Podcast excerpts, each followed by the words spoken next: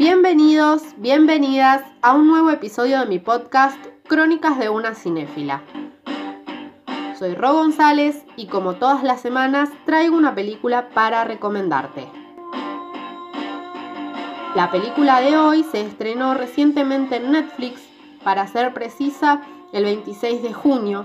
Si bien fue filmada el año pasado con las intenciones de estrenarla en cines, como todos sabemos por culpa del coronavirus, eso no se pudo hacer, entonces se estrenó directamente en la plataforma de streaming. Eurovisión, la historia de Fire Saga. Esta película, protagonizada por Will Ferrell y Rachel McAdams, cuenta la historia de dos amigos, Lars y Sigrid, que desde muy pequeños sueñan con participar en Eurovisión. Nosotros acá no lo conocemos mucho, pero yo te cuento de qué va. Eurovisión es un concurso televisivo en el que cantantes de diferentes países de Europa compiten en un show extraordinario vendría a ser como La Voz o como una Copa América de cantantes, algo así, ponele, en el que el ganador se lleva múltiples premios, además del reconocimiento, y el país al que representa se convierte en sede del próximo Eurovisión, lo cual es muy importante para cada país que participa. En 1974, estos dos amigos ven por primera vez el espectáculo, con ABBA, el grupo sueco, como ganador. Y a partir de allí se unen para hacer música y llegar a Eurovisión representando a Islandia, el país del que ellos son. Conforman juntos el grupo Fire Saga y con eso pretenden llegar al escenario de Eurovisión y cumplir su sueño. Ya adultos y a punto de rendirse, logran entrar a la competencia gracias al azar. Ellos ya no querían saber más nada porque nadie les daba un voto de confianza. Si bien Sigrid es muy talentosa y tiene una voz magnífica, Lars es bastante torpe y bastante ridículo y entonces toda la población de donde ellos viven creen que no van a llegar nunca a ningún lado. Inclusive el padre de Lars es el peor enemigo de Lars porque es el que más lo tira abajo pero ellos persisten, mandan su cassette para tratar de concursar y por cuestiones de suerte, de azar, logran ingresar al concurso.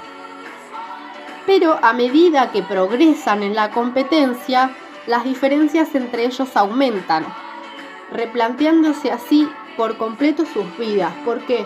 Porque Lars empieza a plantearse que realmente no debería haber perseguido nunca su sueño y que se tendría que haber quedado como pescador en su casa, mientras que ella piensa que tenía mucho talento y que por culpa de él no estaba explotando lo que realmente valía, no estaba haciendo lo que realmente debería haber hecho toda su vida.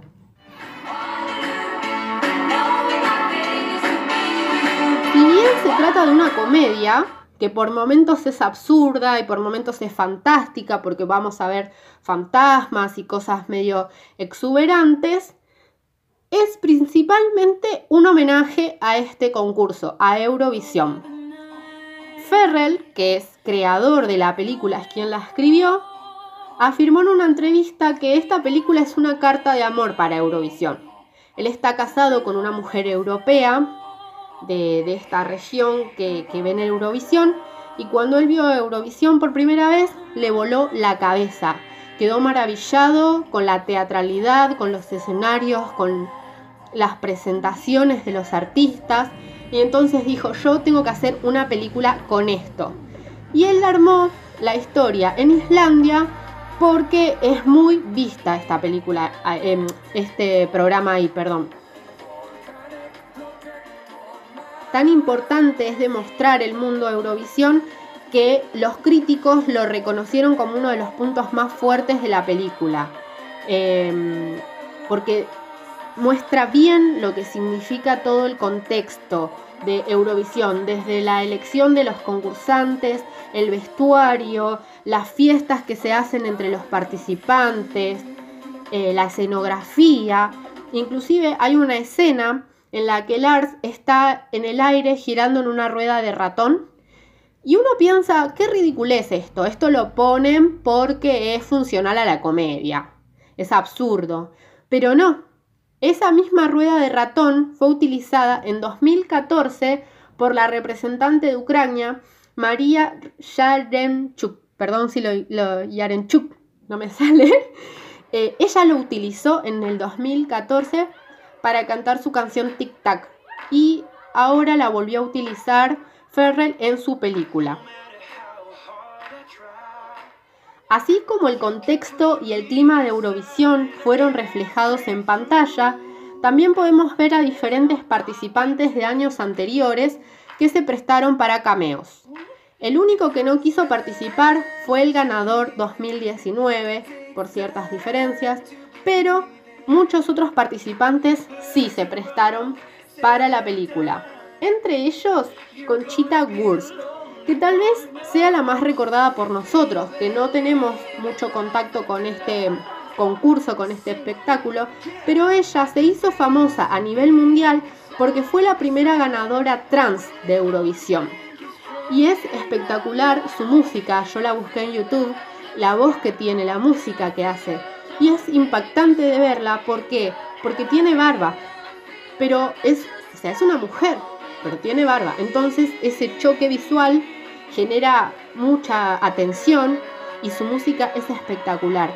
Bueno, ella es una de las que aparece entre los cameos, entre muchos otros, que no les voy a nombrar porque lamentablemente no los conocemos.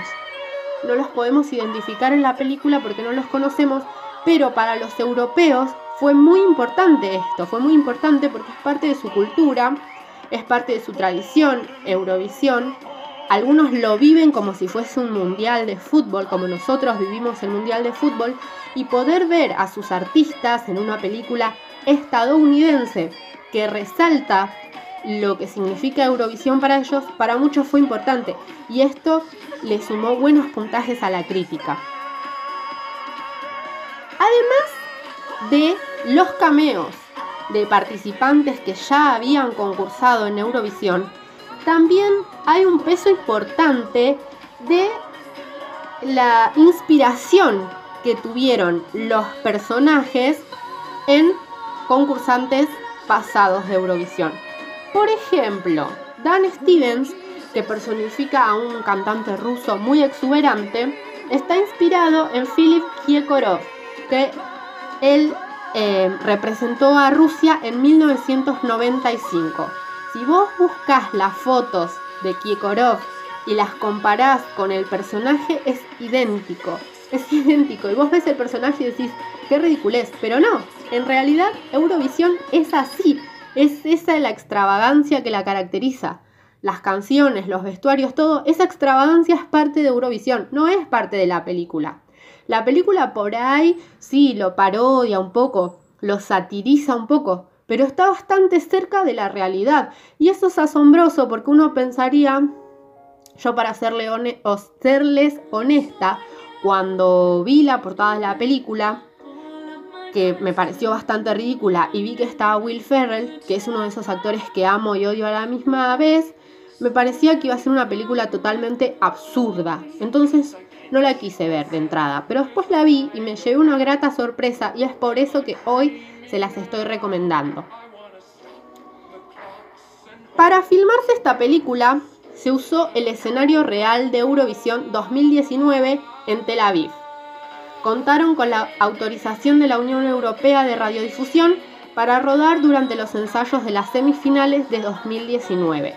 Esto es algo que yo me preguntaba al ver la película, porque vos ves un estadio inmenso, un escenario inmenso y una multitud de gente que vos decís, ¿cómo lo armaron esto? Bueno, esa es realmente la escenografía de Eurovisión. Ese es el público de Eurovisión. Inclusive entre el público había jueces, había miembros de Eurovisión Real, estaban ahí. McAdams y Ferrell viajaron en el 2018 para poder empaparse bien de lo que era el mundo Eurovisión y para estar ahí y dicen que les cambió un montón la cabeza, sobre todo Rachel, que nunca había escuchado de Eurovisión, participar de eso dice que la movilizó mucho porque realmente la gente es muy fanática y es muy entusiasta con todo lo que pasa en el espectáculo. Si bien, como les decía antes, la historia refleja con bastante fidelidad el mundo eurovisivo, los europeos criticaron algunos errores que hubo en la película, porque primero muestran a España jugando la semifinal. España llega a la semifinal y muestran los conteos. Lo que es algo equivocado porque España pasa directo a la final en Eurovisión por ser parte del Big Five, con Alemania, Francia, Italia y Reino Unido. O sea que España no pasaría a semifinales, sino que estaría directamente en la final por ser uno de los cinco grandes. Yo supongo que eso lo hacen en Eurovisión por una cuestión de rating, ¿no? Porque son, digamos, los países más pesados de Europa. Pero bueno, eso no sé. Y otro error que marca al público europeo, que como ya les digo es muy fanático de Eurovisión, entonces vieron muy de cerca esta película, otro error que marcan es la poca atención del pueblo de Lars y Sigrid a la competencia. ¿Por qué? Porque ellos no quieren mirar Eurovisión sabiendo que ellos están. Recién casi llegando a los últimos eh, tramos de la competencia dicen, bueno, vamos a verlos, pero no lo quieren mirar. Y el, la crítica dice que esto es un error porque Islandia, el 98% de la población de Islandia mira Eurovisión. Es una población muy fanática de Eurovisión Islandia. Inclusive Ferrell dijo que eligió armar su historia en Islandia por esto, como yo les decía antes, porque la mira mucha gente. Pero para mí creo que era eh, parte del relato, esto era necesario para el relato, porque como nadie los apoya, el padre no cree en Lars, nadie cree que llegue a ningún lado, deciden no mirarlo porque piensan que van a ser un fracaso rotundo. Entonces me parece que era necesario para el relato y, y por eso se utilizó, no porque sea un error, sino para mí porque era necesario para el relato. Lo que es fundamental en esta película, que obviamente es sobre un concurso de cantantes, es la música. Tal es así que para la composición de muchas de las canciones participaron figuras como Atli Orbarson, que creó la música de Piratas del Caribe, por ejemplo, y la supervisora musical Becky Benham, que participó de musicales como Mamma Mía y Rapsodia Bohemia, entre otros. Son grandes figuras de la música, inclusive muchos de los ganadores de Eurovisión participaron en la creación de la música y esto generó que haya temas propios de la película. La banda sonora que se generó ya está en Spotify y para el primero de julio ya estaba entre los 12 más escuchados Piensen que se estrenó el 26 de junio la película y el primero ya estaba la, banda sonora, perdón, entre los 12 más escuchados del mundo. Husavik es la canción principal de la historia y llegó al top 10 de descargas en Reino Unido y Australia.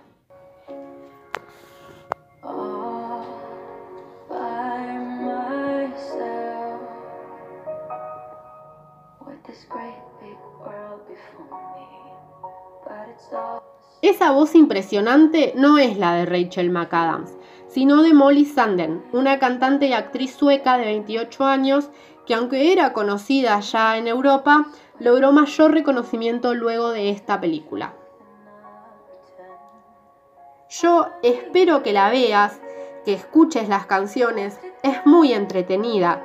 Si bien lo principal es lo que pasa en Eurovisión, la historia de ellos dos también es interesante. Porque como dijo Ferrell en la entrevista, no importa si pasa en Islandia o si pasa en Catamarca o si pasa donde sea, todos nos vamos a sentir reflejados en algún punto con alguien que sueña mucho algo y que a veces se le ponen en contra a todos, pero esa persona va a seguir luchando hasta conseguir lo que quiere. Me parece que es un gran consejo eso, que por más que el mundo se te venga en contra y vos no tengas todo el talento que quisieras tener ni todas las cualidades que quisieras tener, vas a seguir luchando hasta lograrlo. Y no te digo que con eso te vuelvas Maradona o Madonna o la persona más famosa del mundo o lo que quiera hacer en el ramo que quiera hacerlo, sino que al esforzarte, aunque sea lograr una vez hacer algo que realmente que hiciste toda tu vida, es impagable. Espero que la vean, está en Netflix, que me sigan en Instagram, Crónicas de una cinéfila, y que me dejen comentarios y me cuenten qué les pareció la película. Otra cosa que les quiero decir es que a partir de hoy todos mis podcasts van a ir domingos y miércoles. Así que bueno, los espero que me escuchen, que me sigan en Instagram, que comenten películas.